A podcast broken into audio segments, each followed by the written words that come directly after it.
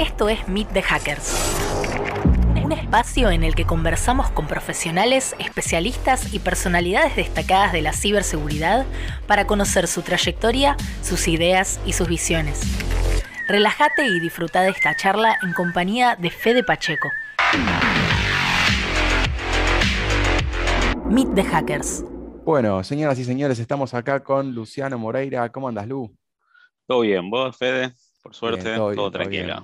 Excelente, excelente mañana de sábado, luminosa, y estamos los dos así como muy, muy, muy iluminados, está buenísimo eso. Y nada, como sabrás, en este espacio queremos conocer a, los profesionales de seguridad, conocer un poco sobre su recorrido, sobre qué, cómo, llegaron hasta los lugares que, eh, por los que pasaron, etc. Así que quiero empezar preguntándote a vos eh, cómo arrancaste en el tema, cómo arrancaste en, tecnología en principio, probablemente, y en seguridad más tarde, o cómo fue tu, tu camino. Bueno, como vos sabés, yo sí en Argentina vivo hace 20 años, eh, vengo de Brasil.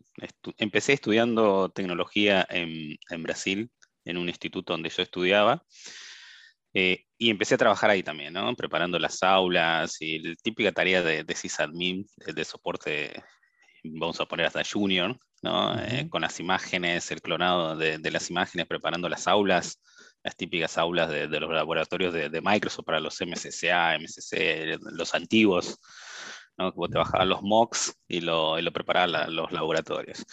Ese fue como mi primer inicio en el mundo de, la tecnología. Después sí, ya vine a Argentina con trabajo, trabajando para HP, ahí era sysadmin, era el famoso sysadmin que hacía un poco de todo, ¿no? El que no, era el inquieto, entonces terminaba haciendo cosas de networking, cosas de seguridad, porque antes el perfil de seguridad, estamos hablando hace 20 años atrás, no existía. O sea, existía muy así, el, más el gestor de seguridad, que era un poco el que definía cosas, pero el, analista de seguridad, el arquitecto de seguridad, los puestos que vamos viendo hoy de seguridad, era el, el que administraba el firewall, el networking, el, que administraba los, antivirus, si pasamos en sistema operativo y bueno, y ese tipo de cosas. Entonces, soy uno de los que viene del mundo de, de sysadmin que se migró a, seguridad.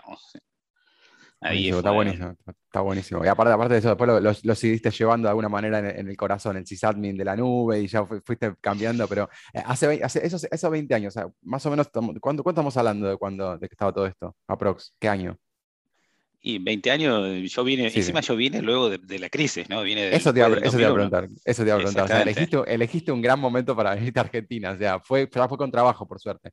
Vine con trabajo. Eh, yo siempre digo que, que, que, fui un privilegiado en esa época. Yo siempre cuento la anécdota que viajaba solo en el 60, ¿no? Eh, era, pues, iba justo a, trabajaba en HP en ese momento, ahí en Luis María Campos, y, viajaba en el 60. Eh, obviamente, porque Argentina después del 2001 pasó a ser un país de servicio, porque los sueldos en dólares eran baratos, o sea, el tema pesos, ¿no? Por la desvalorización y todo eso. Entonces, eh, algunos servicios de soporte hacia afuera, por el tema de hablar portugués, español, inglés, todo eso, es como que esos perfiles están muy buscados. Espectacular. ya vine con, con, trabajo y todo eso, y después seguí, seguí. O sea, de, HP me fue IBM, ¿no? de, de IBM me fue PF, o sea, diferentes empresas hasta que llegó un tiempo, abrí mi propia empresa. Como, como saben, soy, soy socio de, de, de junto a Cristian hace ya unos cuantos añitos y también me focalicé en otras cosas, como bien decís, ¿no? Más eh, temas de nube, temas de seguridad en desarrollo, o sea, como que me fui diversificando y sobre todo una de las patitas que tengo, que es como la, otra cosa que hago, es el tema de las auditorías de normas. ¿no? Hace ya como ocho años que estoy con el mundo de, auditorías, tanto de ISO 27 y todo eso, porque es como un, escape de, tanta, de lo técnico y todo eso. ¿no? Eh, eh, me gusta tener eso de, no sé si fragmentado como el de la película, ¿no? pero tener como múltiples perfiles eh, creo que te va dando eh, herramientas, ¿no? porque a veces lo que ves en auditorías y todo eso te ayuda para el otro mundo, que es más técnico y a veces te ayuda sobre todo el perfil de auditor o el perfil de, de, de, de analista, te ayuda un poco a, poder hablar después, ¿no? O sea, porque uno de los grandes problemas que yo veo en los perfiles techi es eso, es poder llevar adelante una, una reunión o poder presentar algo, viste que siempre nos cuesta el caso de negocio, presentarlo y ese tipo de cosas. Totalmente, totalmente. Sí, sí, a full, eso, claro, clarísimo. Y recuerdo, de hecho, cuando, nos conocimos este, en el contexto aulas, ¿cuánto ahora? ¿Estabas en IPF en esa, época? ¿O un poco antes fue? un poco antes, pero sí. Eh, yo creo que mi primer curso de seguridad lo hice con vos, así que por eso estamos ahí. es, así. En, y me acuerdo que. en Acoite y Rivada. Eh, a full. Me acuerdo que, eh, de hecho, vos eh, incluso en ese momento tenías mucha facilidad para comunicar, porque me acuerdo que algunas actividades que habíamos hecho, bueno, que nos cuenten sobre alguna cosa en particular que había que investigar un poco por su cuenta, y en tu caso eh, había sido algo de, no sé, algo de control de acceso, no me acuerdo si tu cuñado, o sea, decime si me equivoco, porque estoy, escarbando la memoria en real time, así que sépalo la gente. Sí, sí, era todo relacionado con este, biométrico y todo eso, pero estoy hablando hace unos cuantos años atrás, pero genial, ¿no? A ver, los años pasan para todos, como dicen. obviamente, obviamente. pero ya, después, después de los 40 no le, no le exigimos tanto nuestra memoria. Entonces, si nos acordamos más o menos la fecha, ya está bien, podemos errarle más o menos dos años. Pero me acuerdo que en ese momento tenías mucha, capacidad de, comunicación de temas de, de, seguridad, como entendiendo la seguridad, pero entendiendo también el negocio. ¿Cómo fue esa migración para entender de, bueno, los techi que tenés que meterte un poco a entender procesos? ¿Cómo fue? Fue más una elección propia. Eh, creo que también lo que me generó la chispita fue que yo después pasé por procesos de, auditoría y, me copó un poco el, perfil del auditor. Pero también yo siempre tuve una idea de que quería tener, siempre tuve por suerte, aunque en el mundo de sistemas también más eh, sysadmin, eh, facilidad con el tema de la gestión y todo ese tipo de cosas. Entonces siempre tuve gente a cargo, no. Por suerte siempre fui subiendo en perfiles eh, por esa facilidad de comunicación, que creo que también es una de las cosas que tienen que elaborar. Me ayudaba a posicionar eh, como el nexo, ¿no? Entre el under y por ahí el del negocio, ¿no? Por el, que está en el medio, el que puede hablar el, vocabulario técnico. Y, y, creo que cuando vi eso dije, no, quiero ser, quiero ser auditor líder. Eh, y, se lo planteé a la empresa que yo estaba trabajando en ese momento y obviamente me dijeron no, porque vos no tenés el perfil y todo eso. Y la verdad que a partir de ahí fue donde empecé yo a construir el perfil para eso, ¿no? O sea, como que empecé a hacer cursos más de gestión, apunté más a ese lado y después me lo pagué yo el curso de, de auditor líder. Que eso, si tengo que recomendar cosas a alguien y todo eso, creo que algo que siempre recomiendo cuando me preguntan es, no dependan de una empresa para pagar tu educación. O sea, si vos tenés un sueldo más o menos y podés juntarte una platita para pagarte los cursos, para pagarte las carreras que quieras hacer, hacela por vos, es la mejor inversión que vos podés hacer. Creo que todo lo que yo fui logrando tiene que ver con cada vez que yo tenía algo de, plata y todo eso, eh, invertía en educación y después en ocio, ¿no? O sea, viajar, conocer el mundo, otras culturas y todo eso, creo que, pero la educación no la espere de la empresa. Espectacular, está buenísimo, está buenísimo eso que está diciendo. Escucho mucho de eso, viste, que no, por la empresa donde yo estoy no, no, no, pagan. No, me paga curso. No, me paga curso, no me paga. Y yo, viste, veo un poco mi, y, y, mi, y, mi, socio y conocidos que yo, bueno, vos en tu caso, y algunos más que yo conozco de lo que hacen un poquito la, la diferencia, y casi todos tienen la misma idea, es como, no, yo nunca esperé de la empresa. O sea, el tipo que esperas de la empresa eh, es el, error más grande que puedes hacer en tecnología es esperar que una empresa te pague la, certificación o algo parecido. Entonces yo siempre digo, eso es. Una de las pocas recomendaciones así que yo digo que es clave es esa, es no dependa de una empresa, de tu jefe, porque él siempre va a ver su agenda, no va a ver tu agenda. Totalmente, Entonces, él te va a pagar un curso de un partner, de una certificación de un partner. No sé, entonces va a ser así y no va a ser para que vos crezcas como, como profesional. Entonces vos tenés que elegir bien qué es lo que querés y en base a eso es, yo por ejemplo, en, e, te digo, en esa época pagar un curso de auditor líder era carísimo. Claro, por supuesto. Viste, pues no, es, no son baratos y todo eso, sin, sin, contar que te piden currículum. Entonces yo tuve que hablar con conocidos en esa época, eh, que me conocían, que sabían cómo gestionaba los proyectos y todo eso, y tuve que escribir cartas, eh, escribir todo el, y logré, la verdad que, logré, o sea, eso no es, no es tan complejo como digo, eh, pide ciertas características para hacerlo. Y a partir de ahí ya empezó ese mix, ese perfil dúo ¿no? que yo tenía, el bimodal. Me gusta. Eh, muy tech y muy de gestión por el lado de, de las auditorías y de los proyectos de gestión que yo ya ahí a partir de ahí empecé a trabajar en implementaciones de sistemas de gestión, ya venía con muchos cargos eh, a nivel gerenciales y todo eso, siempre gestionando. Y después me metí en el mundo de la consultoría, ¿no? en la, eh, para consultoras que, que eran como consultoras más del palo de, desarrollo. Eh, a mí me gustaba el desarrollo, entonces como que también me metí ahí, pero para armar sus áreas de, seguridad, ¿no? O sea, como consultoras de esas multiservicio y todo eso. y, y, ellos decían, no, mira, necesito armar el área de seguridad porque vemos que seguridad está explotando. Esto ya es mucho más cercano acá, ¿no? Vamos a decir, en los últimos 10 años, por ejemplo. Eh, eh, seguridad está explotando y necesitamos tener un área de seguridad porque el tema del, viste, el famoso cross-selling en los clientes, viste, vender más de un servicio en el cliente, entonces necesitaban, porque sus clientes pedían seguridad. Entonces, eh, armé áreas de seguridad en varias consultoras, vamos a decir, ¿no? de, de tipo de desarrollo. Entonces, como veía que tampoco se armaba el formato que yo quería de servicios de seguridad y todo eso, dije, no, me cansé. Eh, ahí no, nos juntamos con algunos locos de, la industria, que, son algunos conocidos, y, abrimos eh, Cloud Legion, ¿no?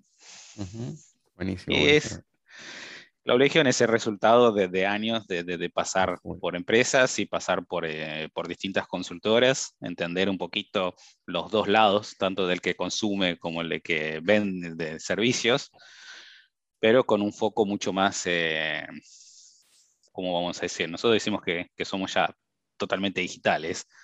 ¿no? O sea, claro, claro. Eh, no solo eso, nuestro eslogan en su momento era 100% digital, pues teníamos oficinas, siempre trabajamos en coworking y todo ese tipo de cosas, eh, con gente en toda Argentina, o sea, tenemos gente en Misiones, gente en Córdoba, o sea, medio distribuida. Eh, y ahora ya eso tampoco pesa mucho porque todo el mundo es 100% remoto ahí. claro, ahora, eh, pero fueron pioneros, fueron pioneros. Seguimos el modelo de, GitLab, ¿no? Nosotros siempre nos gustó el modelo de, de la empresa GitLab, eh, que ellos tienen en el contexto de, 100% remoto desde mucha, desde, su base, vamos a decir, ¿no?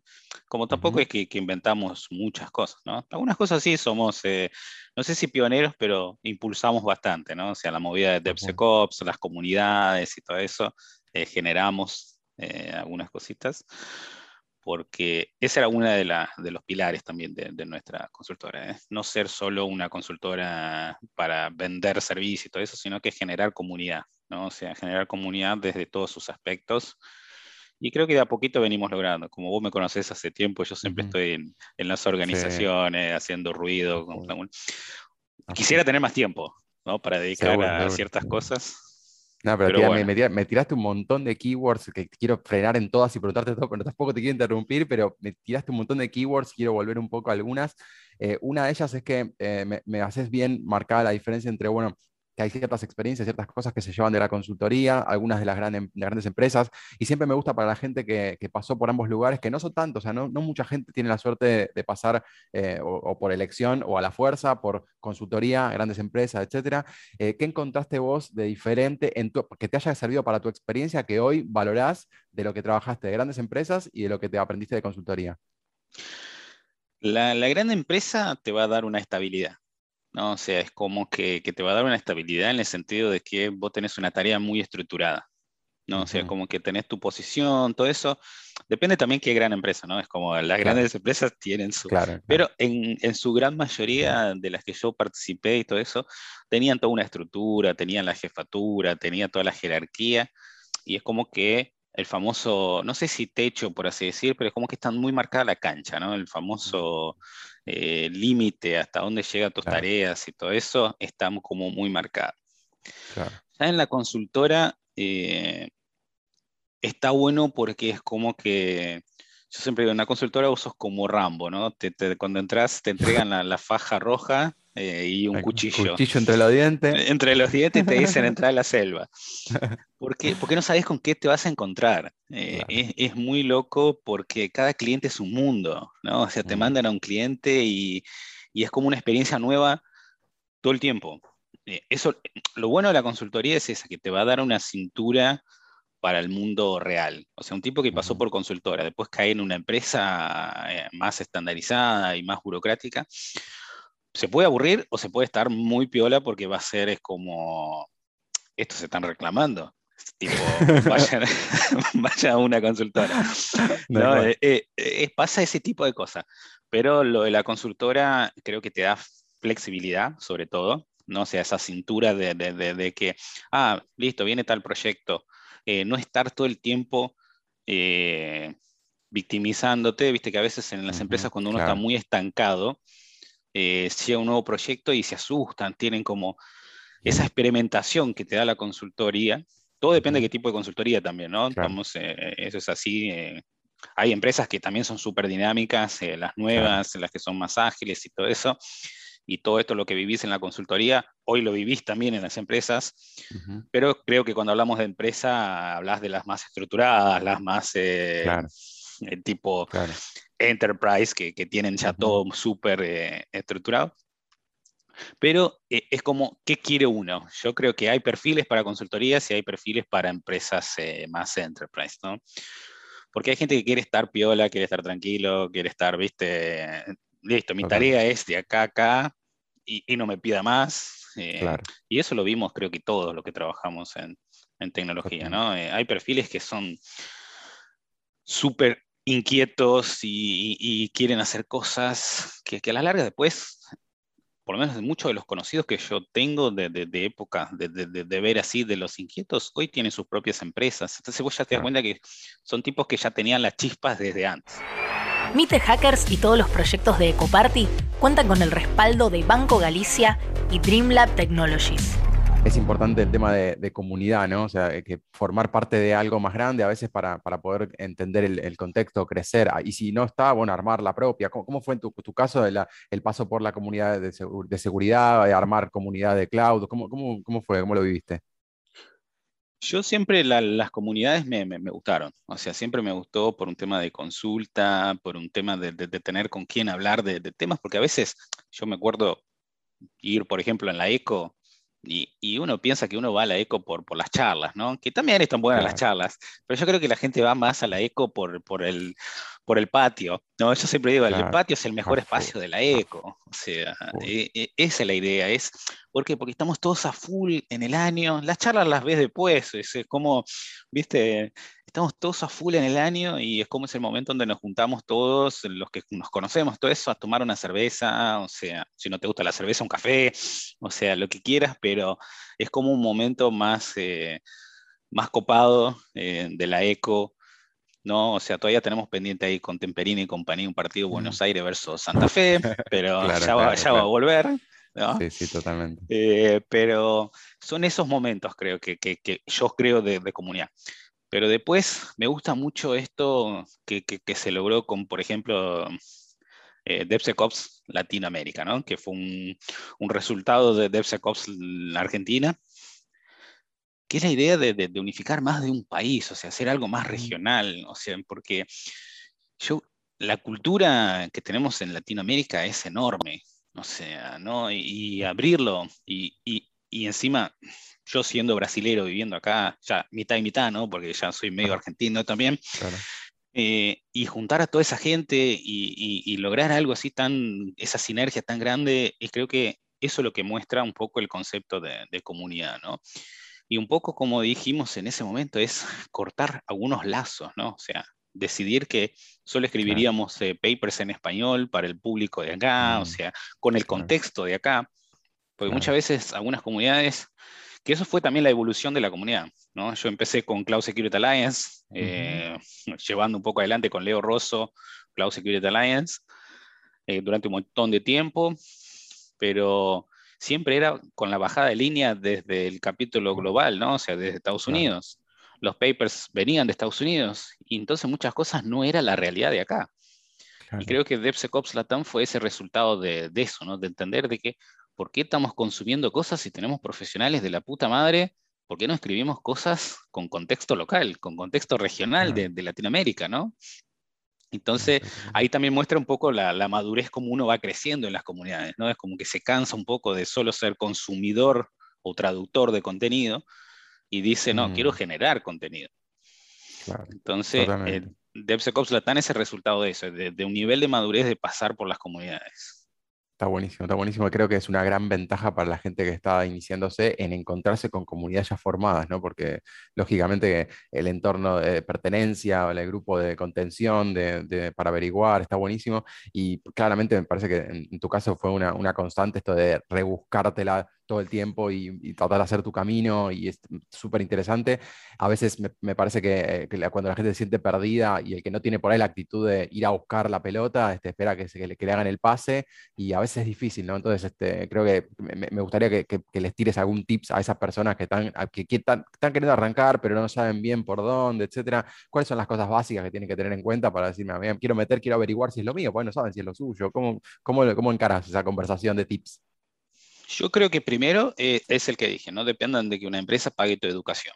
O sea, ya sea un curso, a ver, no necesariamente tenés que tener la última certificación. Hoy hay cursos gratuitos todo el tiempo en plataformas online y todo eso. O sea, eh, ¿querés aprender algo? Eh, nosotros somos una generación que tenemos un lujo. O sea, el Internet es un lujo. O sea, creo que vos sos de mi época también. O sea, nosotros, yo tenía una, una, una habitación para armar laboratorios. Hoy con una capa gratuita de Amazon vos podés crear laboratorios para hacer lo que quieras, probar lo que quieras. O sea, eso no existía en nuestra época. Yo tenía no sé cuántas HP viejas eh, creando virtuales. Entonces, entonces aprovechen lo que tienen. O sea, primero, la educación la pagás vos. Es así.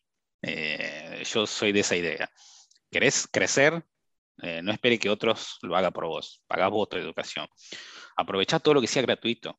Se hoy hay un montón de cursos de seguridad gratuitos, un montón de cursos de, que no tienen que ver con, una certificación, pero sí con sumar un nuevo skill. entonces, todas esas cosas, cuanto más cartas vos tengas en la baraja, eh, mejor. ¿Está bien? O sea, pero no solo certificaciones, sino que skills, sumate skills. También, pues mucha gente a veces se suma certificaciones. Yo tuve el lujo de poder hacer varias certificaciones pero porque también, como dije, porque siempre tuve esa cultura de yo pago mi eh, educación. Después, conectate con gente de que realmente te, te, dé algo, o sea, te sirva. O sea, hay mucha gente que, que por ahí en LinkedIn se conecta con millones de gente, pero ninguno es lo que está en el... Entonces, ¿te gusta un perfil? Conectate y escribile. O sea, yo tengo gente que me escribe en LinkedIn a veces pidiendo cosas, eh, asesoramiento, eh, me pasa el CV, dame una mano para el CV, o sea, entonces no sean, sean caraduras, o sea, sean caraduras en ese sentido, o sea, no creo que ningún profesional de, seguridad que vos le escribas pidiendo un tip te vaya a decir que no, o sea, porque es una comunidad muy chica, nos conocemos entre todos eh, y nos ayudamos entre todos. Entonces, esa, es un poco la idea. elegí, querés ir por el lado de DevSecOps, que por ejemplo, Cristian, yo, eh, eh, un montón de gente, Juan, o sea, Seba de, Naranja, o sea, hay un montón de referentes en, eh, Alfredo de Córdoba, o sea, está Chicho también, o sea, del espacio de, la ECO, de DevSecOps, o sea, hay un montón de gente donde vos querés meterte en eso, pedile tips, o sea, pedile tips, mira, quiero empezar con esto, pero la verdad es que no sé programar. Listo, empezar con estos cursos básicos, o sea, principalmente en seguridad tenés a ver Python, un par de cosas, ¿eh? es como que pedile tips y te va a decir, eh, creo que ese es un poco eso. Pagar tu educación, eh, o sea, no depender de las empresas. Eh, sumate skills más que certificaciones. Mm. después, conectate con gente tipo referentes y todo eso para empezar a estar en ese mundo. Sé cara dura, o sea, si tenés que preguntar algo, no, no tengan miedo a preguntar. Yo, eso siempre que doy un curso le digo, gente, pregunten yo era el más hinchapelota en todo, en la educación, preguntaba, eh, me ponía a charlar, bueno, Fede fue instructor mío en un curso, así que sabe. Eh, si no sabes preguntar, si vos estás pagando para eso. Hay mucha gente que, es tímida y tiene miedo a preguntar, ¿no? No tengas miedo a preguntar. O sea, está buenísimo. Está buenísimo. no tengas miedo a preguntar. Clave, clave, clave. Es, clave, ¿no? ¿Cuántas veces, bueno, vos años y años de, instructor, creo que, siempre también eh, machacaste eso, de que pregunten todo, o sea, no, no tengan miedo, pero se nota a veces que la gente, por no quedar como el, ay, yo soy el, que pregunta mucho en la clase, no, pregunten todo. y otra de, los tips típicos que siempre me preguntan es el tema de la ingeniería, ¿no? Ese es algo que conviene, no conviene, ahora está muy el boom este de, no hacer, siempre conviene. Eh, la respuesta siempre conviene. Eh, y me pregunten lo que pregunten, es, va a ser así. Pero a mí, yo siempre digo, es el tiempo. ¿no? Mi recomendación es háganlo con tiempo. O sea, empiecen cuando salen, a los 20, ponele que empezaron a los 20, un poquito tarde, tenés 10 años, porque recién te van a pedir un título, va a ser importante a los 30 y pico. Entonces, hacelo despacito y durante ese periodo llenate de, certificaciones o skills y todo eso. Entonces, cuando vos llegues a los 30, que realmente va a importar el título, o un 30 y pico, eh, no solo vas a tener el título, sino que vas a tener skill y una trayectoria de la puta madre. O sea, tener el título a los 25 es para dárselo a tus viejos o para otra cosa, porque después en el mercado laboral vas a seguir siendo junior. Así que esa es mi visión. Eh, cuando me preguntan por el, por el título, ingeniería, si sirve o no sirve, y no solo eso, te quemás. O sea, hacerlo tan rápido, te quemás el bocho. Eh, y lo bueno es eso, que vas a hacerlo hasta el 30 y pico y después a los 30 y pico te haces un máster de lo que quieras. Está buenísimo. estás eh, poniendo en palabras un montón de cosas copadas. Está bueno. Eh, entonces yo creo, porque a mí me preguntan mucho eso, ¿no? del tema del título, perfiles un poco más, más jóvenes. Y, yo siempre digo, mira, es importante a cierta edad. últimamente, encima el mercado eh, lo tira bastante abajo, que me parece una falacia, o sea, ¿no? del tema de gente que está discutiendo, ah, pero los grandes no tuvieron, está bien, los grandes la pegaron, ¿viste? Te, empiezan a poner ejemplos y todo eso, pero eran distintos, ¿no? Es como hablar de, de, de, Messi, de no sé quién, del fútbol, compararlo, no sé, a Zuckerberg y no sé quién más, va, no, pero no terminaron sus carreras, está bien, pero porque la pegaron de, joven, qué sé yo, es, hay un montón de ejemplos.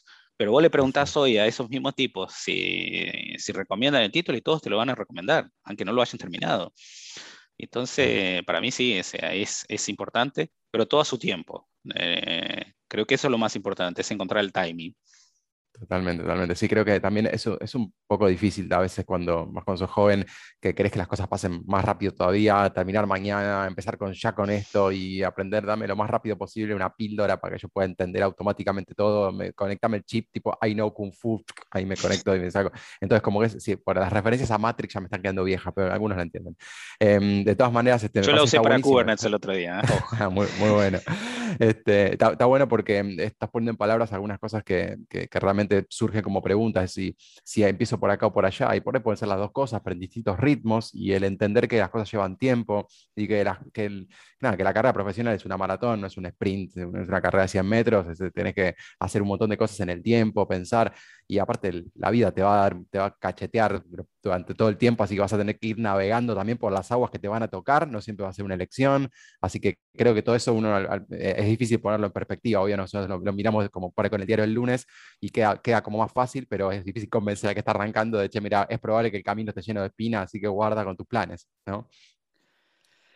Es un tema, eh, es un tema, eh, pero yo creo que sí, yo veo, yo veo en, los jóvenes de, ahora un cambio bastante importante, ¿no? O sea, eh, capaz que en nuestra época había mucho más competencia, mucho más esa voracidad, ¿no? De, lograr y de, pisotear al que sea. Es así, nosotros creo que pasamos una época de la tecnología en general, ¿no? Que todo el mundo quería ser, eh, era el famoso buscar el, ser gerente, que yo por suerte me abrí de eso y, me fui al otro lado, ¿no? Eh, tuve la, mentalidad de ser mi propio jefe.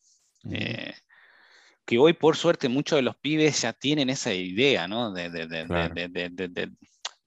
Argentina de por sí, ¿no? Yo creo que, Argentina, de, los países que yo conozco de Latinoamérica, que son varios, el argentino de por sí es emprendedor y los jóvenes argentinos son emprendedores, ¿no?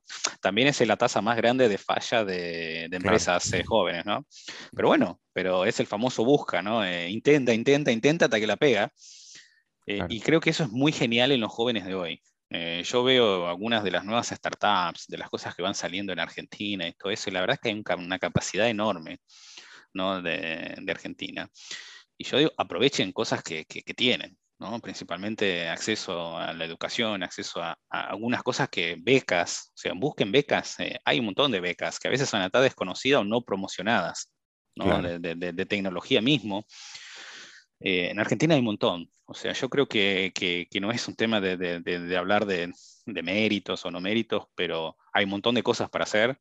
Eh, si buscan en las plataformas esas online de, educación, hay un montón de cosas. O sea, Udemy todo el tiempo está sacando cursos gratuitos. Si no es así, en los que son los mockups que están en la nube, tanto de las universidades y todo eso, también hay un montón.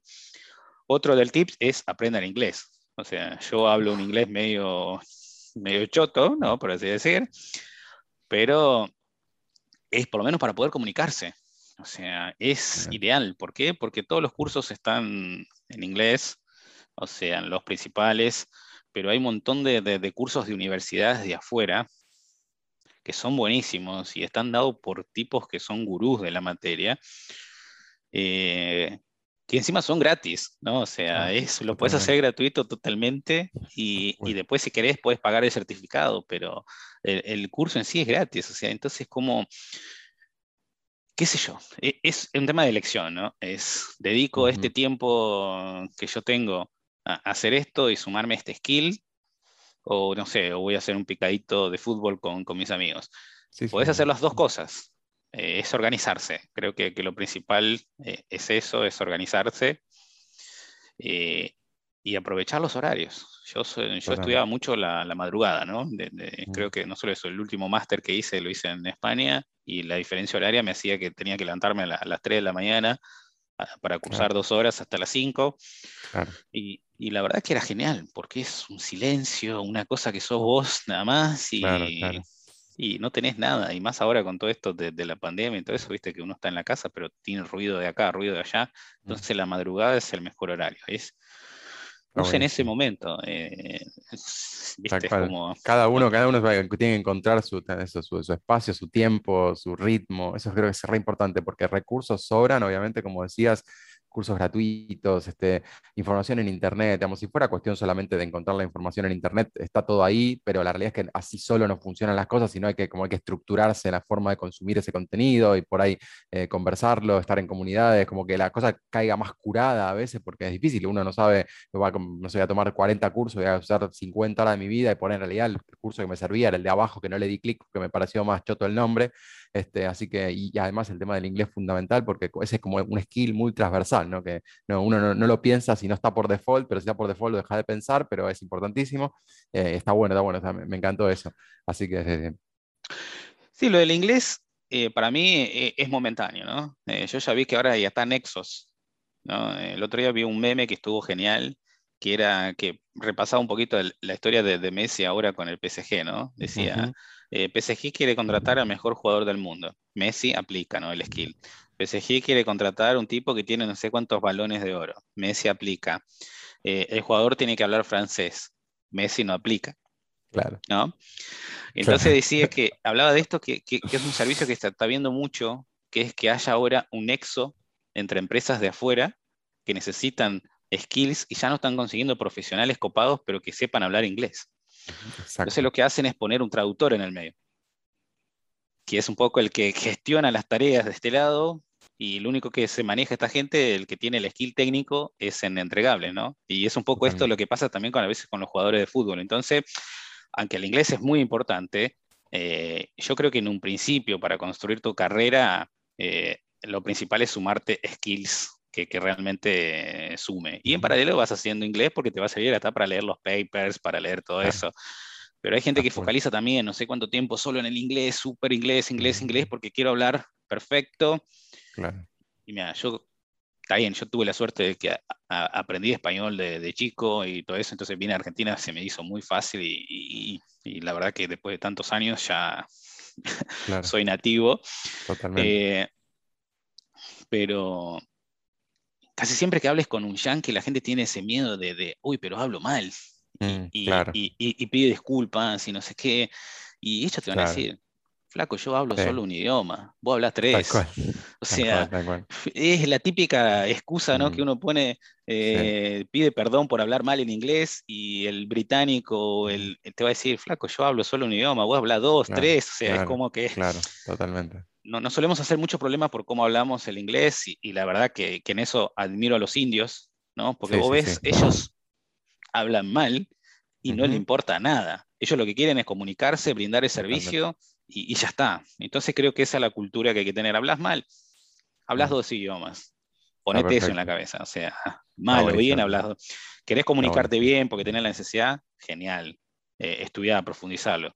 Pero ya una vez que te puedas comunicar mete para adelante sin miedo porque no, no te quedes con vergüenza, vamos a decir, ¿no? me, encantó, me encantó la motivación porque a veces pasa eso, es cuestión de, animarse nomás. Y quiero, para ir cerrando, quiero, tengo un par de preguntas más para hacerte y no quiero dejar de, pasar por un tema de los que más me gustan relacionado con vos, que es tu hobby. Eh, porque para contrastar y para contrapesar también toda esta cosa, toda la cosa, las cosas técnicas, tenés algo con la música y algo con un, instrumento que más me gusta a mí. Yo toco el violín. Eh, es como, en eso creo que Albert, vamos a decir, eh, hacía un contraste, que igual le tocaba el piano, el violín, unos cuantos instrumentos también. el escape, siempre tengan algo de escape. aparte no solo es el momento que vos estás encerrado en una caja, eh, muchas veces para resolver un problema eh, que no me está saliendo, paro un rato, agarro el instrumento, lo toco y después volvés, es como que tu cerebro hizo un reseteo. Eh, creo que, que, tengan eso. bueno, vos también tocas algo, así que no te hagas... Sí, la música sirve mucho, creo, para eso en general. cambiar el, el, el, el, hemisferio del cerebro que te funciona en cada momento es útil, me parece. Exacto, exacto. No solo eso, es una de las técnicas del violín, es tocar con, la mano al revés, ¿no? Para que tu cerebro justamente eh, tenga que hacer ese switch, ¿no? Ese eso diestro, tocar con la, con la zurda y, pensar en eso te hace que el cerebro, no sé cómo se llama la técnica, pero se calcula todo de otra forma, pero cuando volvés, el movimiento que no te salía te sale. Es increíble. No, no, sé cómo es, pero... Increíble. Eh, entonces, eh, sí, te sirve para eso. Resetea. Yo digo que es el reseteo del cerebro, ¿no? Pero si es así, hace un deporte, lo que sea. Claro, que tener algo que te desenchufe un rato. Está buenísimo, está buenísimo. Y bueno, para cerrar, lo único que te quiero preguntar es este, dónde te puede encontrar la gente en redes sociales, por dónde estás más, más en contacto, este, vos, este, la gente de la, la comunidad, consultora, toda la información que quieras darnos. Yo estoy mucho en LinkedIn, o sea, en LinkedIn me buscan ahí Luciano Moreira, creo que soy uno de los pocos Moreira que hay, hay varios, pero Luciano Moreira soy yo. En Twitter soy Luciano-M-Cruz, que me gasta, Emiliano me gasta por el, por el largo. Claro. Eh, pero bueno, es el original, quedó así, nunca claro, ya está. Ya está. Eh, son las dos cosas que más uso. Después no uso mucho Instagram, todo eso, más personal, pero así en lo, laboral, eh, sí, es eh, Twitter y, LinkedIn. Y pues bueno, Cloud Legion, ¿no? O sea, y DevSecOps Latam, ¿no? DevSecOps Latam, que, que es la comunidad que, que un poco eh, impulsamos para, para que la gente que quiera meterse en el mundo de DevSecOps o en otros temas de, nuevas tecnologías y todo eso, relacionados con la seguridad, obviamente. Eh, si se quieren meter, hay grupo de trabajo, grupo de investigación, o sea, una comunidad grupo de Telegram, ¿no? Grupo de Telegram tienen, ¿no? Sí. Grupo de Telegram también, o sea, si buscan DevSecOps Latam en Telegram también se pueden meter ahí. Eh, la verdad que, que, es una comunidad bastante copada, hay gente de todo lado, o sea, de, de, Latinoamérica, incluyendo Cuba y incluyendo Venezuela, ¿no? Que eso fue una de las cosas también que, que, nos quisimos diferenciar, porque como sabrás, muchas de las que son herencias de, de, otras eh, comunidades a nivel global no aceptan esos países en sus comunidades. Y eso a mí me parece muy, eh, muy grave, ¿no? O sea, siendo una comunidad latinoamericana que no acepte dos países de Latinoamérica es muy grave. Nosotros, por suerte, sumamos a todos. Espectacular, espectacular. Bueno, me encantó esta conversación y pasamos por una bocha de temas, un montón de hashtags y la gente seguramente se va a llevar una tormenta de ideas para procesar. Así que te agradezco mucho por esta conversación y nos estamos viendo la próxima. Gracias, Lu. No, gracias a vos y gracias a la ECO. La verdad que esto también de Academia es una iniciativa de la puta madre, vamos a decir, porque pasa por todo. Es como un. Todo lo que hablamos, un popurrí, eh, todo, todo junto. Está buenísimo y gracias a Fede por impulsar todo esto. Espectacular, nos vemos, Lu. Gracias. Chao, chao. Dale, chao, chao. Esto fue Meet the Hackers. Condujo Fede Pacheco. Si te gustó la entrevista, compartila en tus redes difundila entre tus contactos y seguinos en Spotify. Ah, lo más importante, no te pierdas el próximo episodio. Para saber más sobre Ecoparty, visita ecoparty.org o seguinos en arroba ecoparty en todas las redes sociales.